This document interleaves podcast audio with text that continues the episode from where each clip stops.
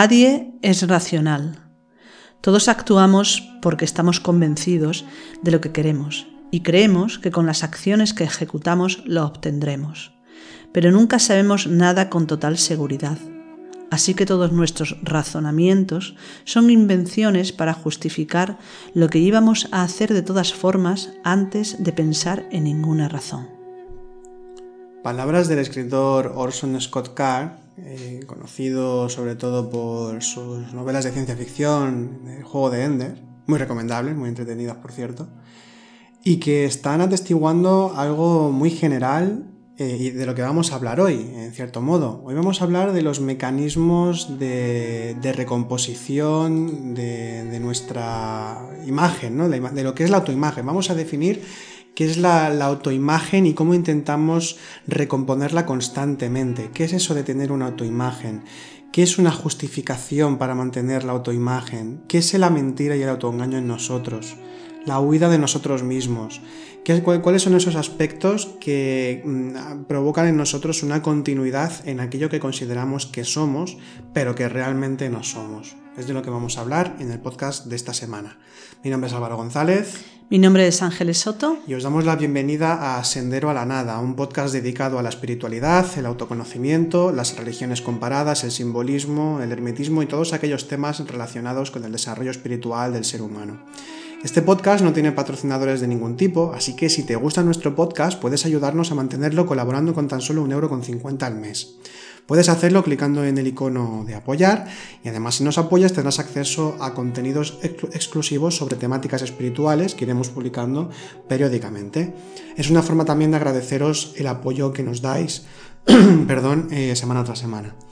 También damos las gracias, como siempre, de que nos acompañéis en estos ya casi dos años y medio en el que empezó este sendero a la nada.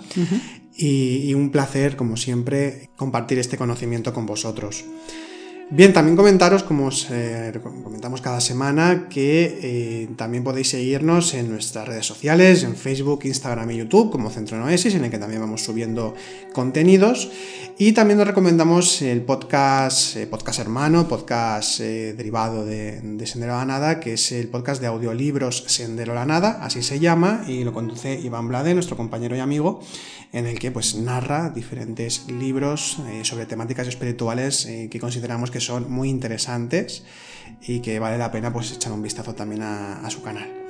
También, como últimamente ya os estamos recomendando, porque vamos creciendo también en esa comunidad, me estoy refiriendo a nuestro grupo de Telegram, en, Canal Noesis, nos buscáis en Telegram como Canal Noesis, os animamos, os invitamos a que, a que os suscribáis a nuestro canal de Telegram, porque cada día eh, vamos subiendo algún contenido, prácticamente cada día, desde prácticas de pranayama a reflexiones o frases en las que os invitamos a que reflexionéis con nosotros y que comentéis, así es una forma también de que tengamos contacto contacto de una forma un poco más directa, a modo de foro, y que podamos opinar sobre aquello que vamos publicando y demás. Además los sábados, cada sábado Ángeles, eh, pues en directo, hará un chat en directo como si fuese una especie de podcast en directo realmente, eh, pero en Telegram, eh, en el que, bueno, habrá una semana en la que habla de trabajo interior, de algún aspecto de nuestra propia psicología y reflexionar sobre, sobre él, entonces ella hará como una, una especie de charla sobre, sobre eso en el que podéis hacer preguntas en directo en el mismo momento para, para solucionar las dudas que tengáis sobre los temas tratados y también por otro lado que además toca este mismo sábado eh, la interpretación de los sueños. Ya sabéis que Ángeles pues tiene una habilidad eh, especial, muy desarrollada eh, para, para, interpretar los sueños, ¿no? Tiene un buen conocimiento del símbolo y de la psicología humana y por tanto pues a la hora de interpretar sueños lo hace muy bien, es muy sugerente para nuestro trabajo interior, el, enfoque que nos aporta.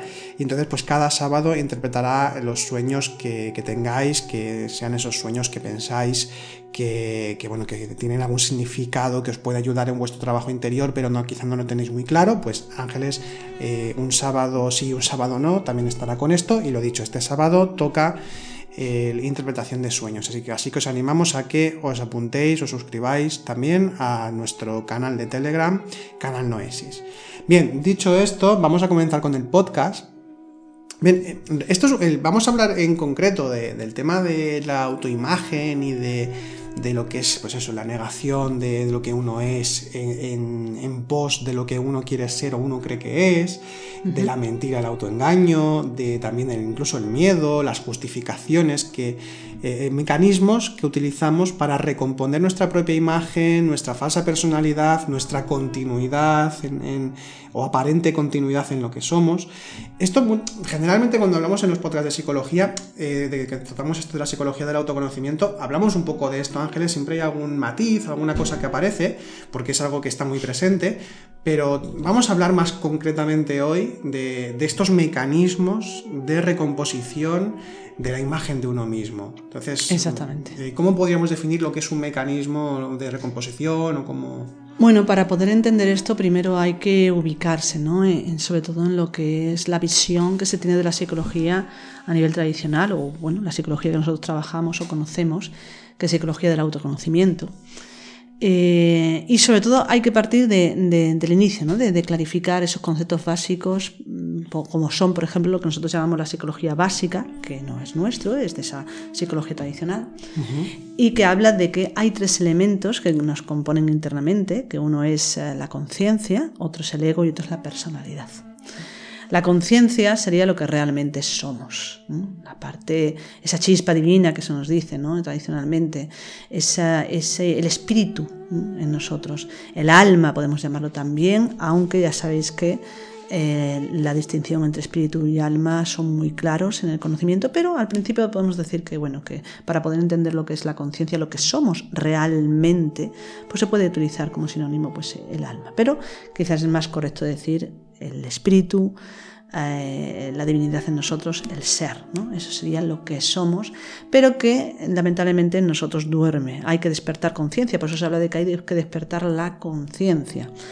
No conciencia, ¿eh? conciencia sería la cualidad de la conciencia. ¿eh? La conciencia es una realidad, es una, entidad, una, una parte del ser. Se, se es. Se es. la conciencia se es. ¿Y qué cualidad es la de la conciencia? La consciencia, es decir, ser, ser consciente.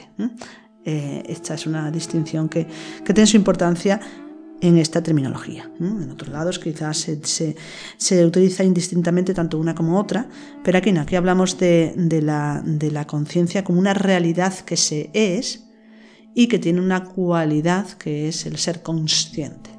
Bueno, Aclarando esto, no solamente somos conciencia en nuestro interior, sino que también tenemos, lo que como hemos dicho, ego y personalidad del ego. El ego es muy famoso con el nombre, pero lamentablemente, lamentablemente se conoce bastante poco. Y, en realidad, eh, para poder avanzar en nuestro conocimiento de nosotros mismos, eh, el conocimiento de aquello que según la tradición no somos, es decir, lo que no somos, es importante. Es decir, si somos la conciencia, pero la conciencia de nosotros duerme, hemos recreado un sustituto para sustituir, por supuesto, a la conciencia. Por lo tanto, ese sustituto es el conjunto del yo.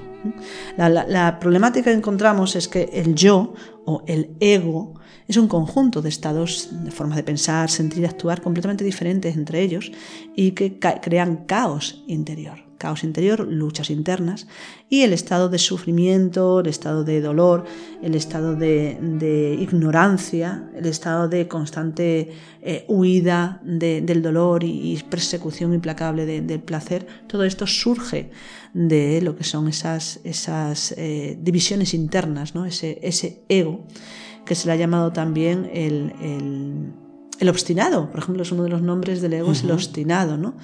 No como un ser aparte de nosotros, sino esa obstinación en, mantenerse en estados que realmente no somos. Pero bueno, esa obstinación parte lógicamente de la ignorancia. No nos conocemos, no nos conocemos, por lo tanto, esos estados internos, esas estructuras o agregados psicológicos que se llaman también, pues eh, predominan en nuestro interior y sustituyen nuestra capacidad a veces de incluso de, razonar o de, o de eh, ubicar una realidad consciente.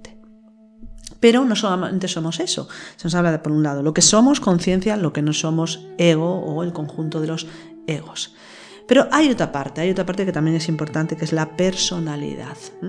¿Qué es la personalidad? La personalidad sería ese vehículo psicológico, energético, podemos decirlo también, pero sobre todo un vehículo de aprendizaje y adaptativo al entorno, que nos va a permitir, pues eso, nos va a permitir no solamente aprender, sino adaptarnos coherentemente a nuestro entorno desde que lo vamos recreando en los primeros años de vida hasta, bueno, hasta, que, hasta nuestra muerte. La personalidad se va adaptando, a veces mejor, a veces peor, a veces más rápidamente, a veces más lentamente, pero se va adaptando a los aprendizajes, se va adaptando a las circunstancias. Por lo tanto, es un vehículo. En ese proceso de adaptación nos va a permitir exteriorizar, expresar al exterior eh, los contenidos internos, que en este caso son los contenidos de la conciencia o los contenidos del del ego.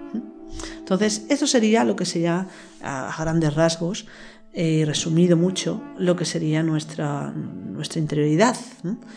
Conciencia, ego y personalidad. Bien, pues cuando hablamos de, de la imagen de uno mismo, la imagen de uno mismo no está ubicada en la conciencia, tampoco está ubicada en el ego, sino que la imagen de uno mismo se ubica en la personalidad, puesto que la imagen de nosotros mismos está fundamentada en eh, aprendizajes, experiencias que hemos tenido en, la vida y que son utilizadas casi siempre, casi siempre, por el ego para manifestarse a través de esas imágenes, de esos aprendizajes. Entonces, la personalidad, si la definimos un poquito, un poquito más, hablamos de que son esas formas adaptativas y de aprendizaje extraídas de, de esa experiencia de nuestra vida y que debería ayudarnos para, por supuesto, adaptarnos e interrelacionarnos con, todo lo demás.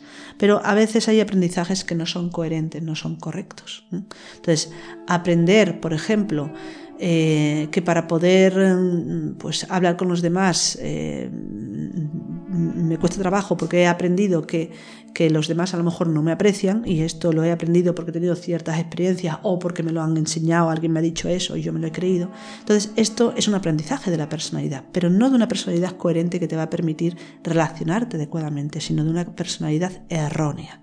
En la tradición se le llama falsa personalidad. ¿Qué sería entonces la falsa personalidad? Todos esos aprendizajes que en vez de ayudarnos a interactuar coherentemente con los demás, lo que hacen es dificultar nuestra interrelación y dificultar no solamente la interrelación con los demás, sino incluso dificultar la aceptación de nosotros mismos. Aprendizajes como por ejemplo vanidad, aprendizajes como por ejemplo estados de, derrotismo, estados de timidez, eh, hay muchísimos estados de la falsa personalidad, ¿no? Y podemos decir, bueno, esos son egos. Sí y no, sí y no, porque hay una diferencia en lo que se llama a los egos en sí, de lo que se llaman aspectos de la falsa personalidad. Los egos no los aprendemos. Los egos, según la tradición, y siempre diciendo según la tradición, los traemos ya de serie, podemos decir, o más que de serie, los traemos muy aprendidos, muy asimilados, muy integrados en nuestra realidad interna y vienen eh, eh, eh, pues totalmente adheridos, de alguna manera podemos decirlo así, adheridos a la propia conciencia. Por lo tanto, se dice ¿no? que, que esto yo no sé si es cierto o no es cierto, pero a veces me hace pensar que sí por lo que he podido observar, ¿no? Se dice que cuando un niño nace, lógicamente es una conciencia, una conciencia, ¿no? está ahí libre, libre de ego, pero conforme va aprendiendo, los, propios aprendizajes le van a permitir exteriorizar otros contenidos que no son la conciencia, porque la conciencia no necesita la personalidad para expresarse, pero el ego sí. Entonces, conforme el niño va desarrollando esa personalidad, ya se van expresando ciertos contenidos mm, relacionados con el ego. Y por eso vemos a, bebés o a niños de un año o de dos que ya mm, manifiestan rabia, por ejemplo, o manifiestan miedo, etc. Son, eh, tanto el miedo como, la rabia, la ira, estos son egos en sí, se llaman en la tradición argados psicológicos, con lo que podemos decir los gordos, los siete, ocho o más bien nueve principales que hemos nombrado ya en algún que otro podcast. Estos tienen presencia, pero claro, el niño necesita, y nosotros también, necesitamos un aprendizaje, una adaptación que nos vaya a permitir manifestar de una forma mm, fácil, de una forma dúctil, ¿no? Mm, inmediata, rápida, eh, esos contenidos del ego. Entonces, no todos manifestamos la ira que podemos tener todos. No todos manifestamos la ira de la misma manera, ni tampoco manifestamos el miedo de la misma manera. Entonces decimos, bueno, uno tiene miedo a una cosa, otro tiene miedo a otra cosa. ¿Y por qué? Porque lo hemos aprendido. Según las circunstancias de nuestra vida, vamos adaptando ese miedo que viene que no tiene nada que ver con las circunstancias, sino que ya traemos, ese miedo se va adaptando a lo que vamos eh, viviendo. Lo mismo que, por ejemplo, la ira.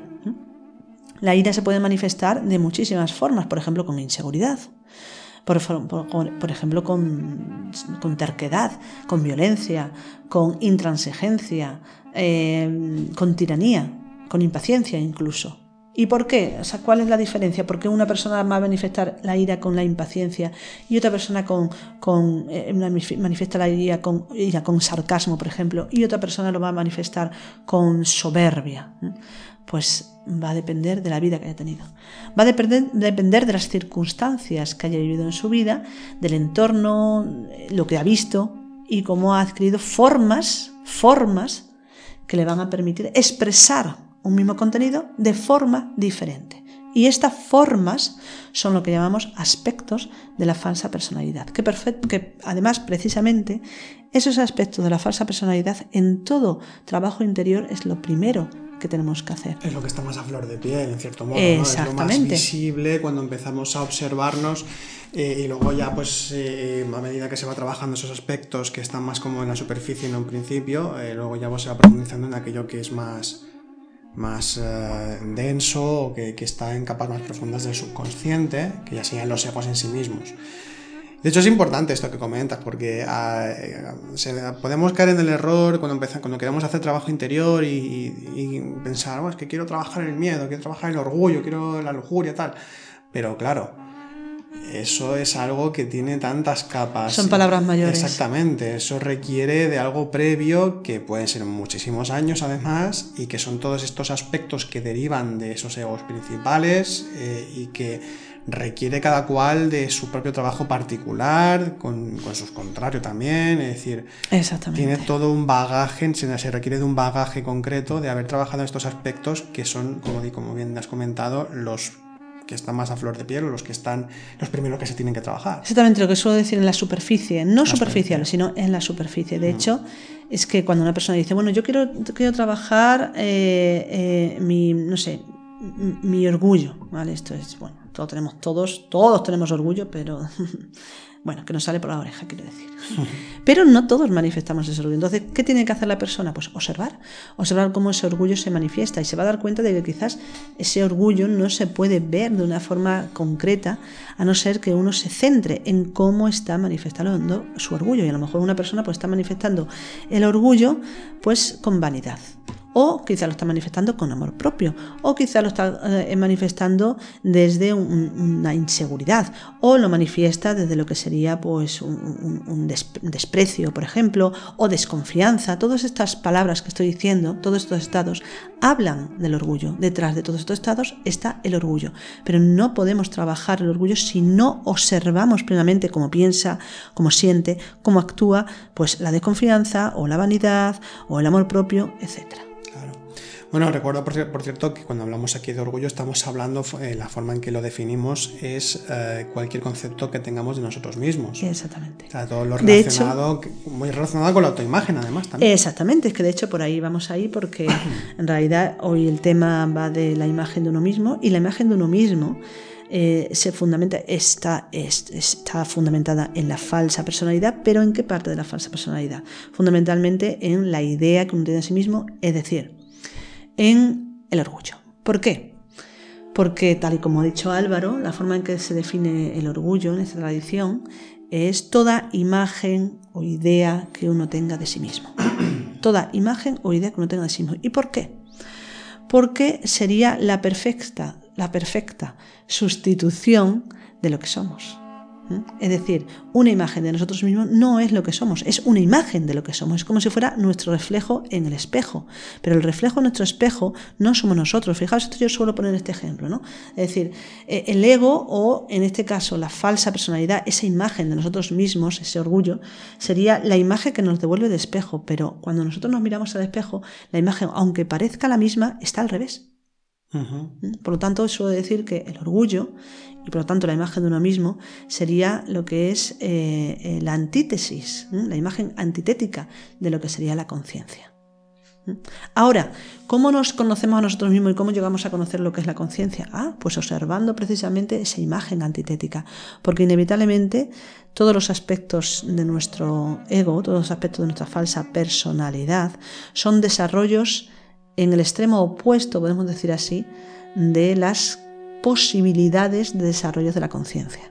Por lo tanto, por eso se dice, cuando uno va comprendiendo el ego, cuando uno va disolviendo todas esas estructuras creadas internamente que conforman al ego, se va recuperando valores de la conciencia. Por eso es tan importante el trabajo a la par en lo que decimos el trabajo sobre uno mismo, es decir, comprensión, trabajo sobre el ego, y el trabajo también con lo que sería el despertar de la conciencia, el trabajo con las energías, bueno, la, experiencia de lo consciente. Y también muy importante en este camino, eh, lo mismo, sería el trabajo con la integración de los opuestos. Un trabajo de integración de los opuestos que tenemos que hacer también a dos bandas. No se puede eh, trabajar el ego sin acordarse de la virtud contraria, y esperar que, comprendamos la totalidad del ego y que luego surja la virtud. O al contrario, pensar que una virtud se va a sostener en nuestro interior de forma indefinida si no trabajamos su contrario, que es el ego. De hecho, el trabajo siempre es a la par. Trabajamos el ego y para poder comprender en profundidad el ego hay que mirar qué implica esa virtud. ¿Cómo podemos tener la virtud? De hecho, se suele decir que una persona que tiene un ego muy marcado, bueno, cualquiera de nosotros tenemos el ego muy marcado, todos, eh, en un ego eh, quiere decir que tiene posibilidades inmensas de desarrollar la virtud contraria. Entonces, bueno, pues una persona que, tiene orgullo, es decir, todo el mundo, por lo tanto tiene una imagen de sí mismo muy clara, sin saberlo, sin saberlo y ahora hablaremos por qué, eh, cuando trabaja el orgullo va a conseguir eh, lo, su contrario, su contrario sería la humildad, pero ojo, no la humildad que solemos entender que, para nosotros es como algo, bueno, socialmente es como algo incluso negativo, ¿no? No, no, la humildad es saber quiénes somos. Saber quiénes somos, qué lugar ocupamos, podemos decir, en el universo, en nuestra realidad interna, quiénes somos. Eso es realmente la humildad, que no necesita demostrar absolutamente nada ni mantener ninguna imagen. Pero bueno, esto sería lo ideal. La, cuestión es que hoy vamos a hablar de por qué no somos capaces de salir de esas imágenes de nosotros mismos para poder ser lo que somos realmente. Y normalmente no, o nos resulta muy difícil salir de esa imagen o imágenes que tenemos de nosotros mismos debido a que tenemos muchos mecanismos de recomposición que el propio ego eh, ha, creado. Es como una especie de resistencia que hace que constantemente estemos recurriendo a eh, eh, mecanismos para evitar el que nuestra imagen desaparezca. ¿Por qué hablamos de esto? Porque es importante cuando empezamos a trabajar sobre nosotros mismos. Es importante porque cuando empezamos a trabajar resulta que, eh, bueno, se habla de hay que desmontar los, los conceptos y las imágenes que tenemos de nosotros mismos para que se ubique en nosotros la conciencia, ¿Y qué es lo que sucede? Lo que sucede es que empezamos a trabajar sobre el ego y empezamos a reflexionar sobre todas las ideas que tenemos en relación a nosotros mismos, en relación a la vida. Bueno, cada cual lleva su camino en ese sentido, ¿no? Pero es así, de alguna manera empiezan a, caerse poco a poco los valores de la personalidad los valores donde sustentamos nuestra vida, como por ejemplo pues la importancia que le damos al trabajo, la importancia que le damos a la profesión, la importancia que le damos pues a muchas cosas. Cuando entramos en un camino espiritual, no queremos decir que esto no tenga importancia, sino que empezamos a darle el valor adecuado. Dicho de otra manera, para una persona que no tiene búsqueda espiritual, quizás lo más importante de su vida puede ser su desarrollo profesional. Por ejemplo. Por ejemplo. O por ejemplo, la familia. Y se entiende como es lógico. Pero para una persona que tiene búsqueda espiritual, lo importante, lo más importante, es la búsqueda espiritual. Y esta búsqueda espiritual hace que se le dé el valor exacto, correcto y coherente a el desarrollo profesional y a la vida, por ejemplo, familiar. Esto no quiere decir que se deje la profesión, ni mucho menos que se deje la familia. Estos son errores que se han cometido, sobre todo relacionados con la visión del monaquismo, también mal entendido. Totalmente. Pero no, no, la búsqueda espiritual no es un apartarse del mundo, ni muchísimo menos. No, no, es un empezar a entender realmente en profundidad lo que implica el mundo. Y podemos decir, ¿es tan importante mi desarrollo a nivel profesional que tengo que invertir tantas horas o que tengo que mm, estar en, un, estado incluso de estrés para lograr logros, ¿no? Por esos, esos logros que me he propuesto? Cuando uno tiene búsqueda espiritual se da cuenta de que no hace falta. De que quizás es que el estrés no lo necesita para nada. La búsqueda espiritual es donde invierte su, tiempo, más que su tiempo, invierte su energía, invierte su realidad y hace su trabajo lo mejor posible. Y si quiere obtener un logro, un logro profesional, pues lo va a hacer, pero invirtiendo coherentemente lo que se necesita invertir desde una visión más consciente. Lo mismo con la familia.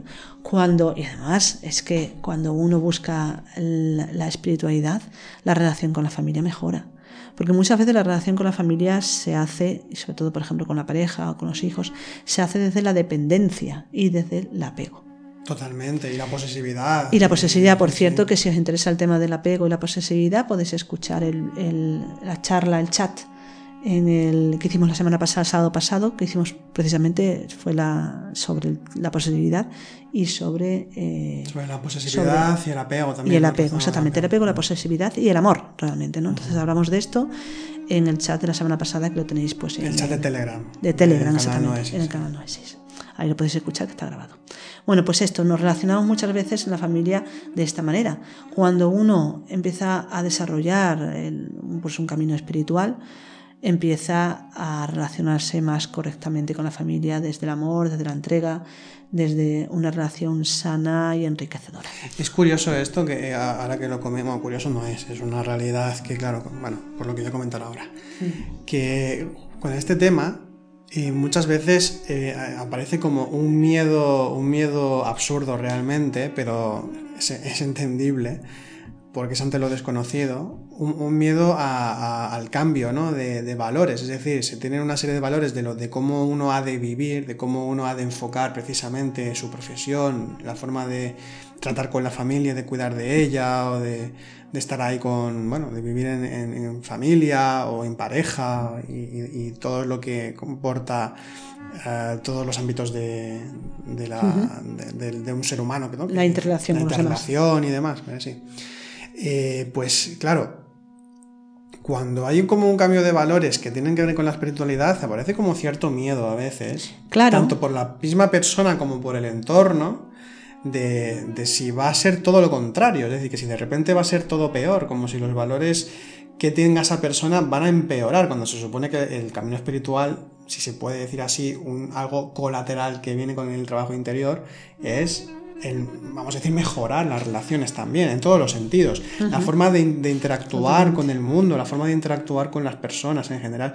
Y lo que tú comentabas y como comentaste el sábado pasado, ¿no? Es decir, que precisamente es el ubicarse más en el amor, el ubicarse más ampliamente en una participación mucho mayor, mientras que desde el apego desde, y desde los mecanismos de recomposición que vamos a hablar ahora, que tienen mucha relación con todo esto también, eh, que nos definen, ¿no? que intentamos definirnos con ello, mejor dicho, eh, claro, cuando empezamos a dejar de definirnos tanto y a dar tan, eh, tan, por sentado ciertas cosas, esto permite que podamos eh, ser más el otro, permite que podamos comprender mejor al, que tenemos enfrente, igual que nos empezamos a comprender mejor a nosotros mismos. Y eso implica una mejor relación, evidentemente, porque ya no hay exigencia, o hay mucha menos exigencia hacia el que tenemos enfrente, hay mucha menos mucho menos apego, evidentemente, porque ya no lo tratamos como un objeto, porque generalmente, queramos o no, ya no, en familia, sino en general, en demasiadas ocasiones es, probable que estemos eh, comportándonos con los demás como si fueran objetos que me aportan algo, me aportan felicidad, me aportan divertimento, me aportan alegrías, me dan amor, ese tipo de cosas, ¿no? Entonces es como, bueno, mm, podría ser perfectamente intercambiable con un libro que me guste o con una película o con hacer un poco de deporte en ese sentido. Entonces, claro, cuando empezamos a hacer un trabajo espiritual, cuando empezamos a trabajar en serio sobre nosotros mismos y empezamos a, a comprendernos, empezamos a, a, ver lo que realmente somos, tanto en lo que puede perjudicarnos más como en lo que nos puede beneficiar, en ese momento es cuando se abre la puerta a una relación mucho más genuina, verdadera y mucho más humana, que, donde ya no hay una transacción de placeres o una transacción de, de gustos y de seguridades, sino que simplemente es un darse al otro directamente, independientemente de lo que me pueda aportar o la alegría que pueda, que pueda darme estar con una persona, por ejemplo, una felicidad, ¿no? Sino que eso ya es, es, más bien lo que yo puedo dar al otro y no lo que me puede dar a mí. Y si se entendiese esto, muchas relaciones de pareja irían mejor, muchas relaciones de padres hijo, eh, con hijos y viceversa irían mucho mejor y se entenderían, se entenderían en general los seres humanos de forma muy distinta y, y las cosas serían muy diferentes. Con algo que en principio es tan sencillo a la vez que complejo, pero que si estuviesen este tipo de cosas un poco más en cuenta, que decirlo de boquilla es muy fácil, hay que ser consciente, luego está encontrarse en la situación X, ¿no? Eh, pero, pero por lo menos la idea es esa, y, es eso, la espiritualidad nos aporta eso. Nada, quería comentarlo porque esto a veces sucede, ¿no? Que parece como que el empezar un trabajo espiritual es como salirse de la realidad hasta el punto de que se dice, bueno, pero en la realidad sucede que, no, perdona, la realidad es que no se aparta de la realidad, al contrario, profundiza más en ella. Exactamente. Y abraza más eso, ¿no? Claro, pero, pero ¿qué sucede? Hasta que, hasta que sucede esto hay un momento intermedio y es que esto es lo que, lo que queremos hablar porque realmente cuando, cuando uno va trabajando los valores de la, de la personalidad, es decir, cuando uno empieza el trabajo interior, cuando uno empieza a desarrollar lo que es ese camino espiritual y a reflexionar en profundidad sobre ello, de repente sucede una cosa que es característica que nos pasa a todos a unos afectan más, a otros afectan menos, pero todos pasamos por ello y es muy curioso y es que de repente los valores de la personalidad, en aquello que creíamos ciegamente, empiezan a caer, dejan de tener sentido para nosotros, por lo tanto ese suelo en el que pisábamos desaparece, pero todavía no hay construido otro suelo, podemos decir, relacionado con la conciencia, es decir, los valores de la conciencia aún no se han creado, por lo tanto están ausentes. Y de repente nos vemos en una especie, a veces por momentos, en una especie de tierra de nadie, tierra de nadie, es decir, el ego, perdón, el ego, la personalidad, los valores de la personalidad ya no me funcionan, ya no me convencen, ya no le doy el valor que tiene, pero de repente, o sea, los valores de la personalidad tampoco están ahí, quisiera que estuviesen, pero no están. Entonces, ¿qué sucede? Bueno, lo que sucede en esta tierra de nadie es que normalmente es aprovechado por el ego para recrear más aspectos de la falsa personalidad, para resistirse de alguna manera a ese cambio. Y aquí es donde aparecen los mecanismos. Es decir, en cualquier experiencia que vivamos en el que nuestro mundo, vamos a decir así, nuestro mundo se desmorona, que puede ser por el trabajo interior, que es lo que a nosotros nos interesa, aunque también puede ser por una circunstancia en la vida que no esperamos. Por ejemplo, estamos muy seguros de nuestro trabajo y de repente, ¡pum!, mm, nos despiden o el trabajo acaba y nos quedamos que no sabemos qué hacer con nuestra vida, ¿no? No sé qué hacer con mi vida. Bueno, pues esto sería un estar ahí un poco en tierra de nadie, ¿no? Lo que pasa que en el camino espiritual, la búsqueda, el trabajo espiritual, trabajo consciente sobre uno mismo, esto tiene unos valores todavía más, más profundos en el sentido de que sabemos lo que queremos, pero no está. Sabemos que queremos la conciencia, pero no está todavía. Y sabemos lo que no queremos y por lo tanto no nos convence y estamos ahí. Entonces ahí surgen en todo trabajo sobre uno mismo ciertos mecanismos que lo que hacen es, pues eso, precisamente mantener y sostener esa imagen de nosotros mismos. Entonces vamos a hablar de ellos, vamos a hablar de los mecanismos que, eh, de recomposición de esa imagen de nosotros mismos. Pues uno de ellos, quizás lo más conocido, de lo más conocido es la negación. Sí. Constante, además. Constante, además. ¿Qué es la negación? Bueno, pues cuando nosotros empezamos a trabajar por nosotros mismos y vemos somos capaces de observar y ver ciertas actitudes en nuestro interior, ciertos pensamientos, ciertas tendencias, muchas veces tendemos a negar, es decir, no, eso no es real. Eso yo no lo tengo. Es imposible que yo tenga, pues, por ejemplo, cosas como a veces hay ciertas estructuras psicológicas, ciertos egos que nos resulta difícil aceptar. Por ejemplo, pues es fácil aceptar, por ejemplo, lo, que es tener gula o tener pereza o tener incluso orgullo. Esto está muy aceptado socialmente. Pero decir, por ejemplo, que somos envidiosos, una persona envidiosa, pues nos va a resultar más difícil decir que somos ambiciosos o que somos codiciosos etcétera, ¿no? Entonces, eh, o que tenemos, por ejemplo, odio o resentimiento. Hay ciertos aspectos que eh, cuando lo vamos viendo, vamos trabajando, tendemos a negar. La negación implica que es imposible, imposible trabajar y comprender el estado psicológico, porque la negación sería lo contrario, lo contrario de la aceptación.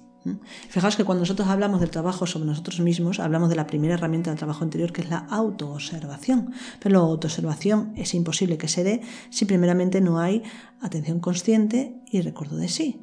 Pero es que además de todo eso, aparte de la atención consciente y recuerdo de sí, cuando uno descubre una estructura psicológica interna, descubre una forma de pensar equivocada, una, emoción equivocada, etc., eh, lo importante es aceptar si uno no acepta lo que surge de su interior, por muy negativo que nos pueda parecer, es imposible que podamos observarlo.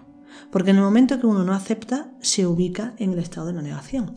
Y el estado de negación es ya un estado psicológico de por sí que está tapando aquello que no queremos aceptar, aquello que no queremos ver. Entonces, importante la aceptación, importante eh, no caer en negar el que podamos tener algo, ¿no? La típica frase de decir, no, yo, a mí eso no me pasa. Hmm. No, yo eso no lo tengo. Hay un refrán, un refrán, los refranes a veces se equivocan mucho, pero a veces aciertan. Y mucho también, sí. Y mucho. Y uno de hecho es el típico de este, nunca digas de este agua no beberé. Pues a nivel psicológico no lo digamos tampoco porque es increíble cuando uno va avanzando en su trabajo interior y va sumergiéndose cada vez más en, su interioridad, ¿no? en su subconsciente, que a veces descubre pensamientos o descubre formas que dices, wow, ¿no? Esto... Inesperadas. Inesperadas, ¿no? No, no, no me hubiese esperado esto de mí. Y sí, ahí está, ahí está ese resentimiento o ese odio o esa envidia o a saber qué.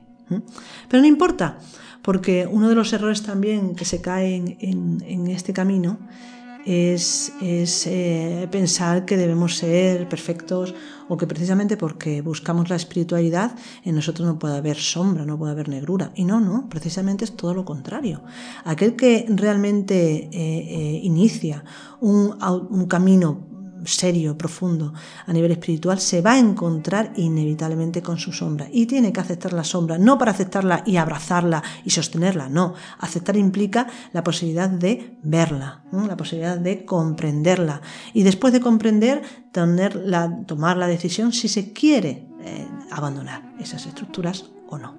Pero es un trabajo que implica eh, visión de lo que somos de lo que somos. Y lo que somos a nivel real es la conciencia, pero sostenemos como una irrealidad, como unas mentiras que nos hemos construido en nuestro interior, el ego. Pero eso no quiere decir que no exista. El ego existe, existe en nuestro interior, existe porque nosotros lo sostenemos. Si queremos dejar de hacerlo, lo primero es aceptar que está ahí, verlo y no negarnos a su existencia ni a su visión, ¿no? es decir, a, verlo en su totalidad. Y eso implica, pues, lo que he dicho, no caer en la negación. Y de la negación, entonces, o, bueno, otro aspecto, otra, otro mecanismo de recomposición, de la negación pasaríamos a la, a la, huida de nosotros mismos. Totalmente. Porque ya negarse a sí mismo es huir, ¿no? Es decir, no, no ver lo que uno realmente es. Entonces, pero ¿de, qué es lo que se, de, qué se huye realmente? ¿Qué, aparece a partir de ahí? ¿Qué corolarios hay también a partir de la huida? se huye del ego. De hecho, esto es lo que más hacemos todos. Lo que más hacemos, además, sin darnos cuenta, porque nos parece incluso no que caigamos en la negación, sino que, que, bueno, es como que pensamos que estamos trabajando. Uno de los grandes errores del trabajo interior es la culpabilidad. Es decir, la huida de sí mismo, ¿de qué huimos? De la visión pura y dura del ego. No nos gusta nada no nos gusta nada esa visión. Y como que lo que vemos es, nos resulta realmente inaceptable, solemos caer en la culpabilidad, esto que hemos heredado tanto de, ¿no? de, de, las visiones anteriores ¿no? del, catolicismo y de otras otras tradiciones, ¿no? En Occidente, que es esa, esa culpabilidad de, intentar hacer las cosas siempre bien y si hacemos las cosas mal, el sentirnos culpable por ello y castigarnos. Bien, pues la culpabilidad y el castigo es siempre una huida de uno mismo, dicho de otra manera, una huida de la responsabilidad que tenemos de aceptar la visión pura y dura de ese ego para poder verlo y responsabilizarnos, es decir, trabajarlo y apartarlo si es que queremos apartarlo. Pero para ello hay que responsabilizarse y es imposible responsabilizarse si ante algo que hacemos mal, entre comillas, este mal y bien, porque también tendríamos que entrar en eso, qué significa hacer mal. Pero imaginaos que cuando uno, por ejemplo, está queriendo trabajar su ira, ¿no?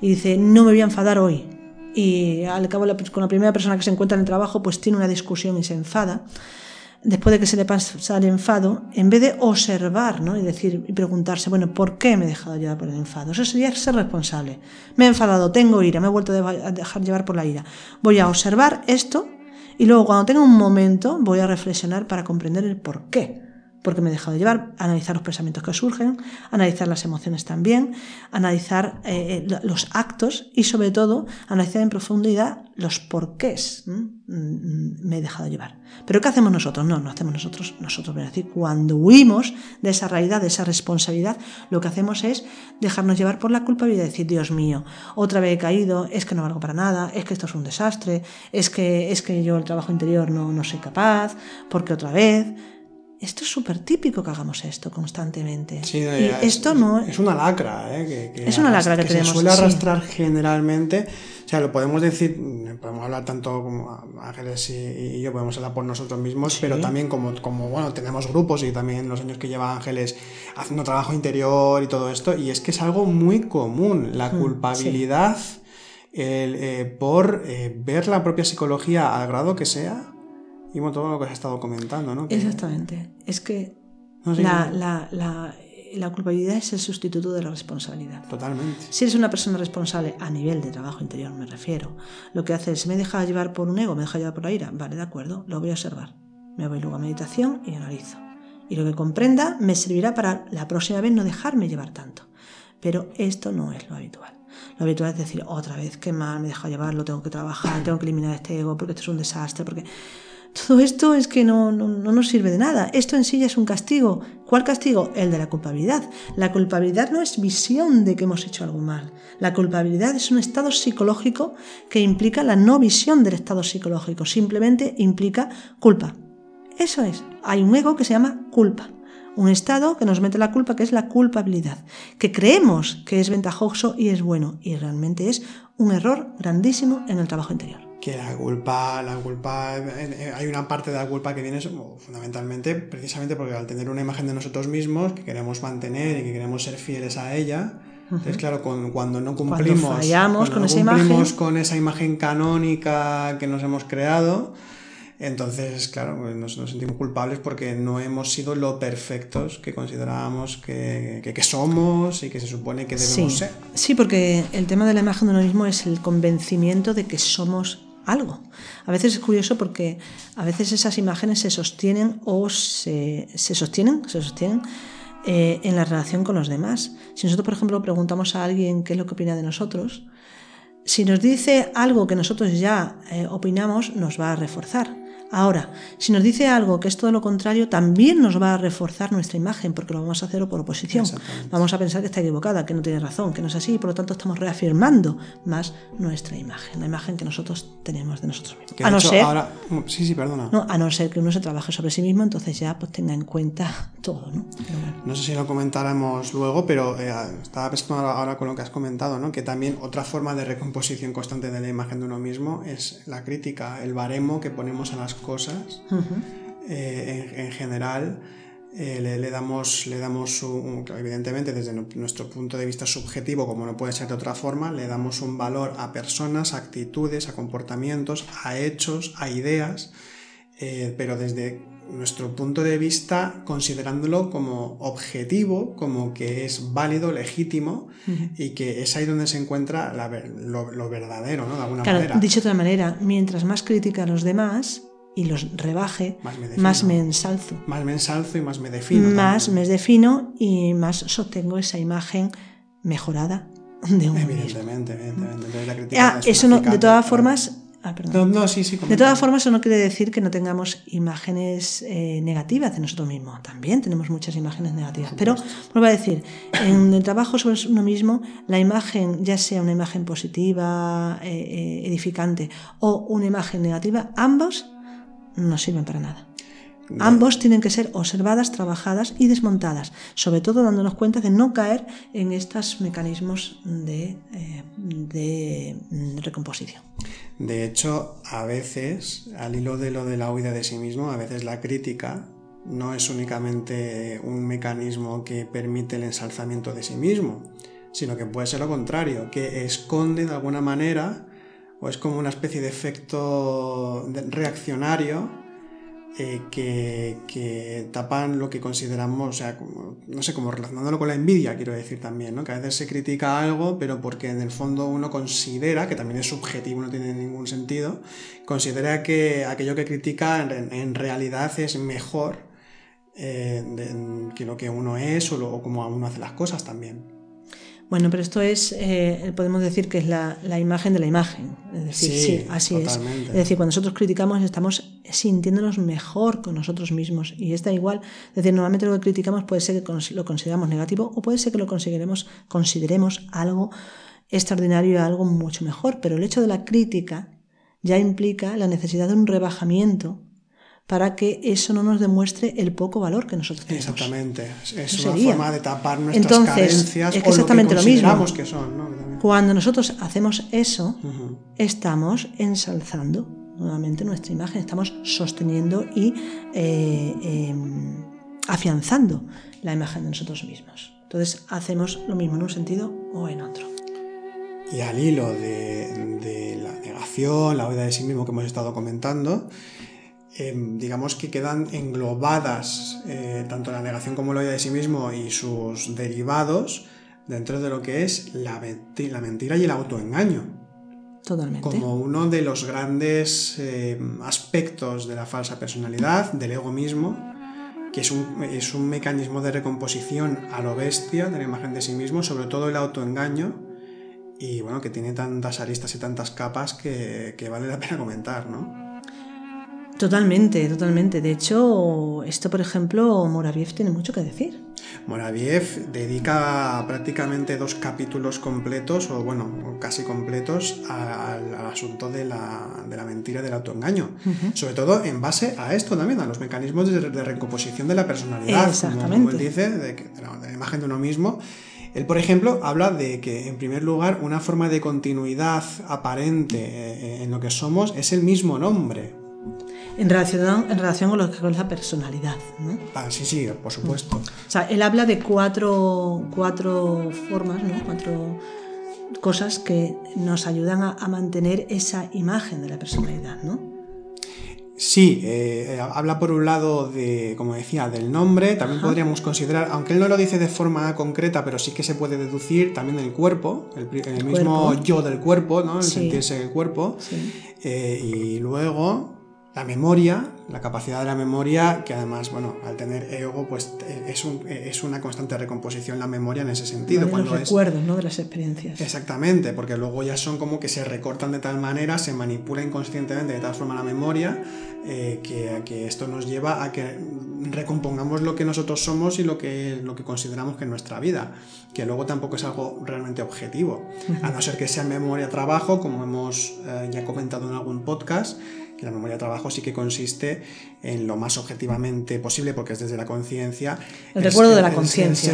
exactamente, el ser coherente con un trabajo interior y con nuestra propia realidad psicológica. Pero cuando hablamos de la memoria, vamos a decir, más egoica, más habitual también, también nos lleva a que caigamos en esto del autoengaño y en negaciones y en una visión distorsionada de lo que realmente somos. Entonces, estos son bueno, algunos de los aspectos. Y luego también eh, en el tema de la mentira, entra también el tema de la hipocresía, por ejemplo, aunque bueno, esto ya sería pues otro aspecto aparte, pero fundamentalmente eh, sí que comenta Moraviev que sobre todo en base a la- en, relación al autoengaño, él comenta que la, no es que solo lo comente él, sino que es tradicional, no es solo de él, que la primera condición indispensable para poder comenzar a hacer un trabajo interior serio, para emprender una senda espiritual, es el dejar de autoengañarse. Sí, totalmente. Y esto implica todo lo que has estado comentando hasta ahora sobre la negación, que no puede haber una negación de lo que uno es, ni de lo que uno hace, ni de, ni de sus egos. Exactamente.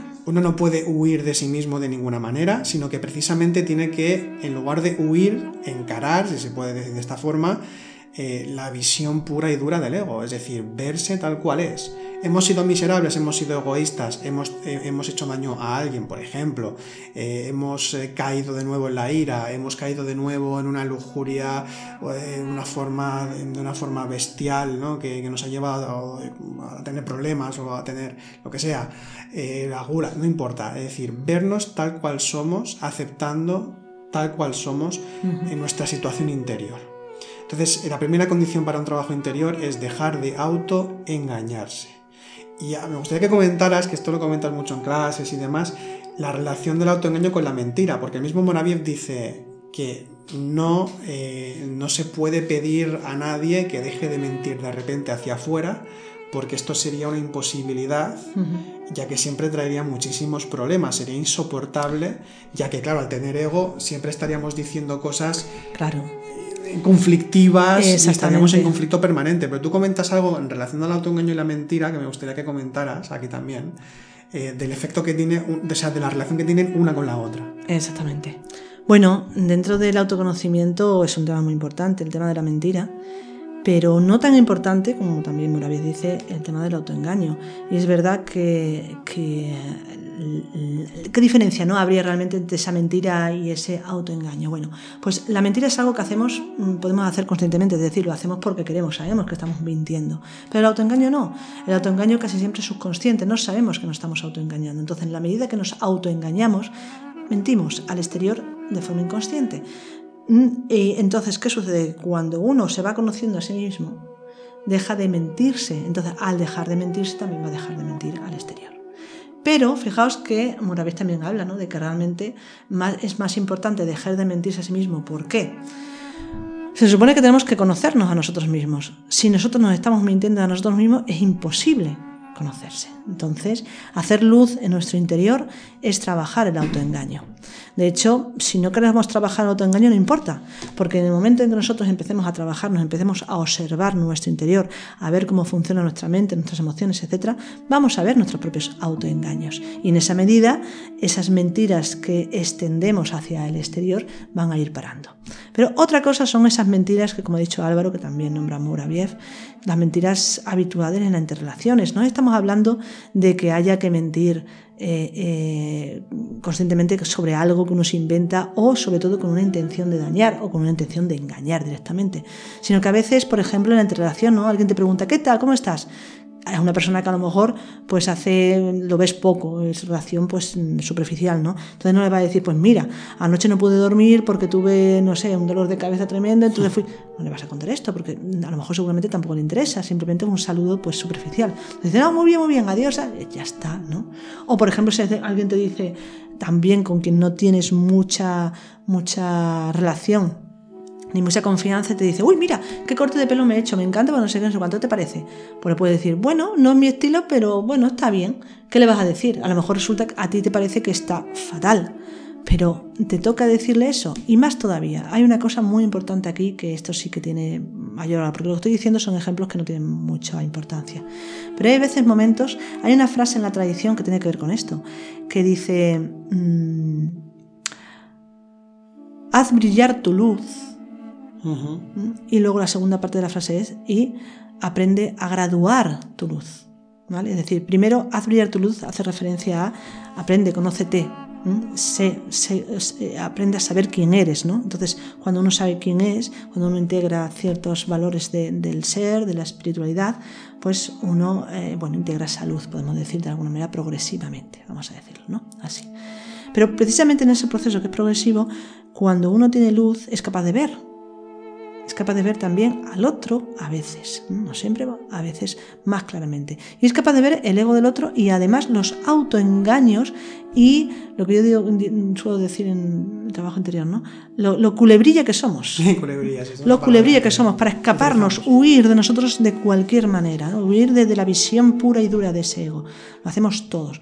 Pero para una persona que está trabajándose psicológicamente está bien. Ah, no, no, no hay que mentir, decir, hay que decirle las cosas claras y decirle, no, eso es tu orgullo, no, eso es tu envidia, no, aquí tú no quieres ver esto. Decirlo lo que sea, en el momento que sea, decirlo claramente. ¿Por qué? Porque esa persona quiere ver, quiere comprender, quiere avanzar en su camino. Entonces, cuando tú le dices esas cosas claramente, a esta persona no le daña, no le perjudica, al contrario, le libera, si está seriamente trabajando sobre, sí mismo, le libera que se le pongan los nombres exactos a los, a los estados psicológicos. Y se diga, que se diga claramente porque es la misma persona la que lo ve. Pero no sucede lo mismo con una persona que no tiene no solamente interés mm, a nivel espiritual, ni siquiera capacidad ni, ni, ni, entendimiento, o bueno, porque no quiere o porque no es su momento para conocerse a sí mismo. Pongo un caso que puede ser muy típico, ¿no? Eh, tú puedes, a lo mejor una persona puede tener mucho conocimiento de su propia psicología, mucho conocimiento de, en este camino de, sus propias mentiras e intentar pues siempre decir la, verdad y eh, a sí mismo, fundamentalmente a sí mismo. Y eh, eso es correcto, es coherente. Pero no puede andar por la vida diciéndole la verdad de la misma manera a todas las personas con las que se encuentre. Porque te puedes encontrar con una persona que no tiene ningún interés por el espiritual y mucho menos por el autoconocimiento. Por lo tanto, no le puedes decir a esa persona que tiene ese problema porque resulta que es una persona eh, con mucho amor propio. ¿Por qué? Porque te va a saltar. No lo va a aceptar y vas a crear una mala relación. Esto puede decir alguien que puede haber alguien que diga, bueno, pues yo prefiero decirlo aunque esa persona me salte. Vale, de acuerdo, porque esa persona con amor propio, pues a lo mejor lo único que hace es, pues mira, pasar de ti. Vale. Pero hay otros casos en los que también es preferible a veces callar, o más que callar, decir las cosas que podemos decir con mano izquierda, ¿no? Hmm. Decir lo que para nosotros sería como una especie de medio engaño, medio, medio, bueno, más que engaño, como decirlo en la superficie, quedarnos en la superficie, no es engañar, es quedarnos en la superficie, pero que esta otra persona pues no está, eh, pues dispuesta a atender o, o, que no tiene la capacidad, ¿no? Por ejemplo, imaginaos a una persona mayor, que puede ser a lo mejor vuestra madre o vuestro padre o un hermano o algo, una hermana, que está en un estado de depresión y eh, que no es capaz de salir de ella y bueno, pues que está, está mal. Entonces a esa persona nosotros no podemos ir y porque nosotros hemos entendido que nuestros estados a lo mejor de depresión, si los hemos tenido, a lo mejor han sido por, y voy a hablar de eh, personal, caso personal. ¿eh? No estoy diciendo que sea así para todos, porque la depresión sería... Tiene muchos grados. Exactamente, tiene muchos grados y tiene muchos estados psicológicos diferentes. Pero, por ejemplo, yo puedo decir que si yo me dejo llevar en un momento determinado por la depresión, en mí, en mí, yo sé que ahí está, por un lado, la pereza, por otro lado la ambición y por otro lado el orgullo. Y esto lo digo con conocimiento de causa porque es mi trabajo, ¿no? Entonces yo sé que detrás de una depresión, si me dejo llevar un poco, que no, realmente no me dejo llevar mucho desde hace mucho tiempo. No, la verdad es que no. Está diciendo algo como si fuese, pero no es realmente. Bueno, ha sido, o fue en su momento, sí, sí. Pero detrás de qué había de esos estados, había, en mi caso, había eso, había orgullo, había eh, ambición, mucha ambición, y había también pereza, mucha pereza. Vale. Pero una persona mayor que lleva a lo mejor mucho tiempo con la depresión y que está mal, tú no le puedes decir que está en la depresión porque tiene pereza. o porque es orgullosa. Porque ¿qué vas a hacer? Mm, se va a hundir a esa persona más. Entonces, hay, hay que, en vez de decir esa mentira que, que, se caería en algo que es un nombre relativamente puesto, una, palabra relativamente nueva, que es muy graciosa, que es el sincericidio, que nos hace mucha gracia, suicidarse por sinceridad. Y es así. Es decir, nosotros no podemos ir por la vida diciéndoles las verdades que nosotros creemos, ojo, que nosotros creemos a los demás. No, la verdad hay que decírsela a uno mismo. Y a los demás hay que cuidarlos. Por eso se hace la, la frase esta de aprende a graduar tu luz. Da luz o ayuda, di lo que tengas que decir a quien tú sepas que está abierto a escucharlo, a recibirlo. Y que no, no eres nadie para decir absolutamente nada.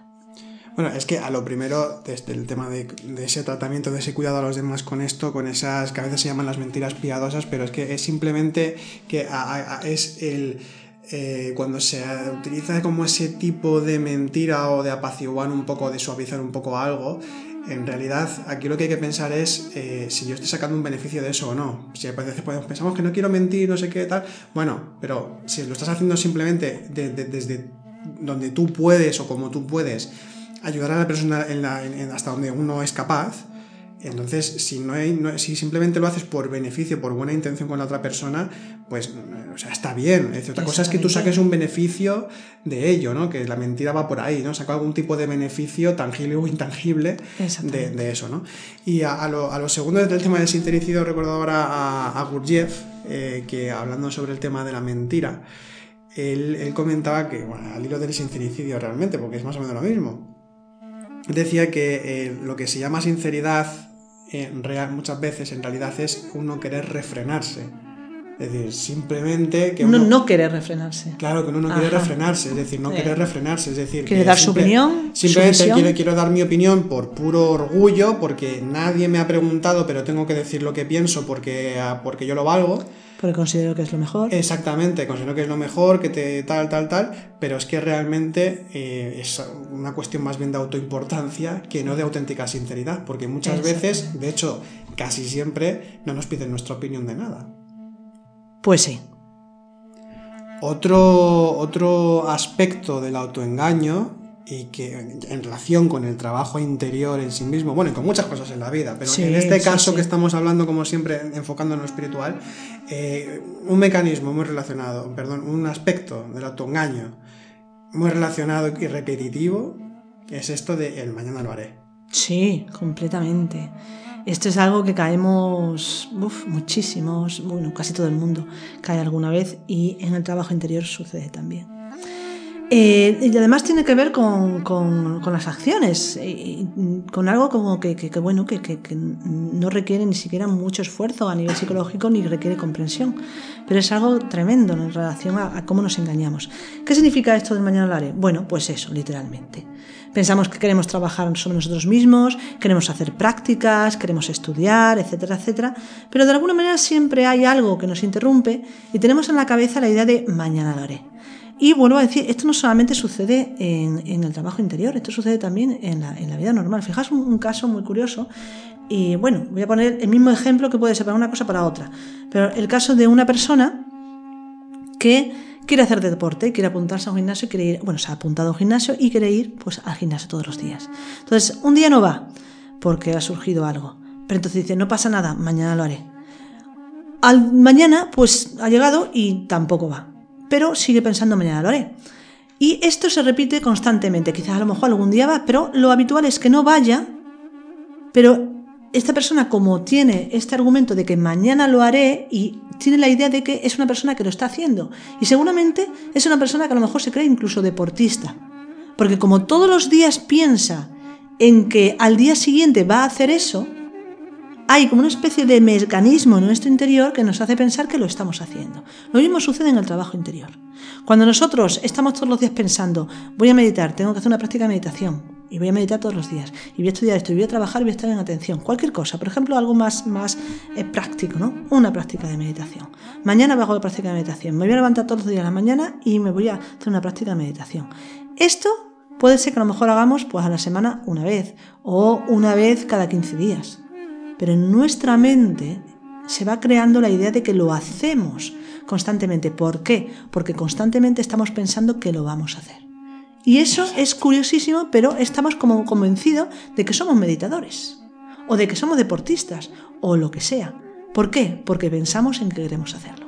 Y esto fijaos un poquito en si no os ha pasado, porque es súper típico que caigamos en esta realidad, pensar que somos súper espirituales porque nos gusta la espiritualidad y eso quiere decir, y puede implicar incluso que no hagamos nada. Pero como queremos hacerlo y como pensamos en que queremos hacerlo, ya pensamos que somos espirituales o ya pensamos que, bueno, pues que estamos logrando algo. Y esto se puede llevar incluso a un paso más, un poquito más extremo, no extremo, o sea, que es normal que suceda, pero que es un paso más allá de lo que tú comentas, que es el comenzar en este camino y por el hecho de haber comenzado o de haber hecho alguna práctica o haber conocido un poquito más sobre estos temas, como si ya de repente realmente estuviésemos en el camino y ya hubiésemos cambiado.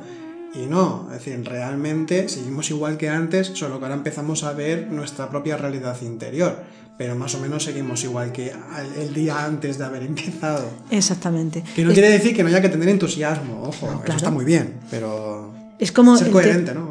Sí, es como el tema de, de la despertar conciencia se habla en la atracción de que hay de que despertar conciencia. Y como uno se ha enterado de que hay que despertar conciencia, pues ya cree que tiene la conciencia despierta. Totalmente, sí, sí. Entonces, no, una cosa es saber, eh, eh, pensar en ello, y otra cosa es la realidad que es una integración mm, de, pues eso, de una realidad completamente diferente. Me refiero en este caso a la conciencia.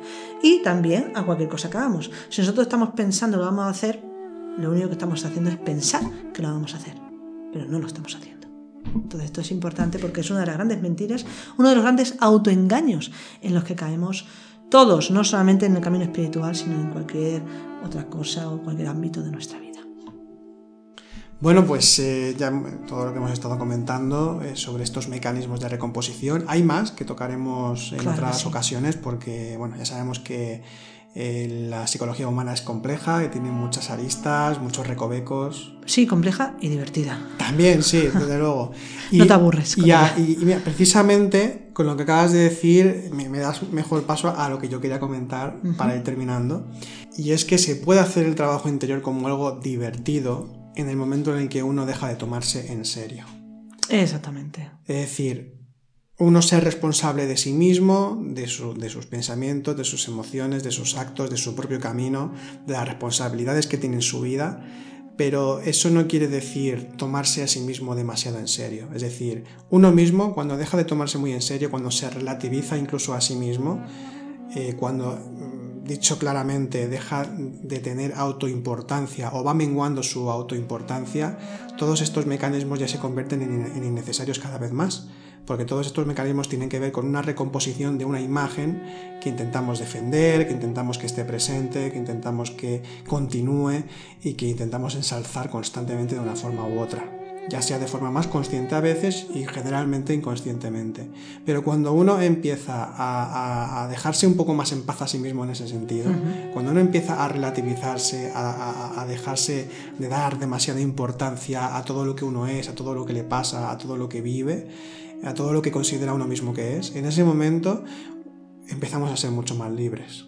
Totalmente. Y se abre una puerta más a la auténtica verdad interna de lo que realmente somos, a cómo vivimos. Y además es que podemos aquí tener presente eh, que precisamente cuando hablamos de lo que es la conciencia, lo que es el ser, lo que es el espíritu, no tiene una forma definida, no tiene unos límites determinados que, lo, que le den eh, un, modo de ser, un, modo de, expresarse. Todo eso no existe. O sea, es, eh, realmente el ser. nosotros. Exactamente. El ser es algo, o el, espíritu es lo que no tiene forma, es algo que va mucho más, aunque esté impregne, eh, todo lo impregne y todo lo penetre, pero al mismo tiempo no tiene una forma definida, una definición, una. una Estructura una estructura fija, exactamente. Entonces, si eh, a esto, al hilo de esto, eh, eso significa que no tienen necesidad de absolutamente nada. Mm, no hay ningún tipo de necesidad en el espíritu. Entonces, en el momento, y por tanto, si no hay necesidad, no tiene por qué crear nada en ese sentido o manifestarse de una forma muy concreta, ni definirse en absoluto. Por tanto, si nosotros intentamos ser imitadores del ser, es decir, ubicarnos en esa realidad, también pasa eh, la historia por empezar a darse menos importancia y por tanto eh, menos limitaciones en ese sentido. Entonces la autoimagen, por tanto, tiene que ir desapareciendo para hacer un auténtico trabajo interior. Por tanto, insistimos una vez más, porque esto lo hemos comentado en varias ocasiones, cuando hablamos de, un auténtico trabajo espiritual o un trabajo espiritual serio, Estamos hablando de un trabajo que no va de crecimiento personal ni de éxito personal. No, menos éxito. Exactamente, porque además eso no existe. Sino que realmente es de decrecimiento personal, no en un sentido negativo en absoluto, sino que precisamente por no tener eh, esa, necesidad o ese deseo, mejor dicho, de, crecer o de ser algo o de encontrar o realizar logros, eh, cuando empezamos a dejarnos un poco más en paz, como estaba diciendo, es en el momento en el que realmente hay un decrecimiento de sí mismo y ese es el sendero a la nada, precisamente. Que da título a este, a este podcast. Bueno, no sé si quieres comentar algo más, Ángeles, o vamos terminando el podcast esta semana. No, nada más, simplemente decir que, bueno, hemos hablado de algunos de los mecanismos, como te ha dicho, hay más, ya daremos alguno más más adelante.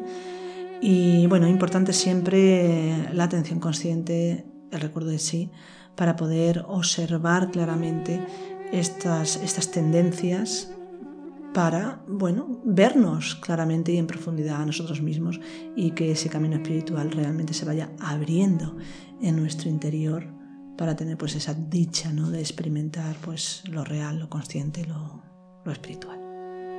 Muy bien, pues dicho esto, os deseamos feliz semana. Os recordamos de nuevo que este sábado a la no he dicho la hora antes, a la una del mediodía hora española, Ángeles en nuestro canal de Telegram, en canal Noesis, eh, pues interpretará sueños y hablará sobre la interpretación de sueños. Y, y, bueno, pues estáis invitados evidentemente a que os suscribáis y que participéis. Sin más, os deseamos feliz semana y hasta pronto. Feliz y consciente semana. Hasta pronto.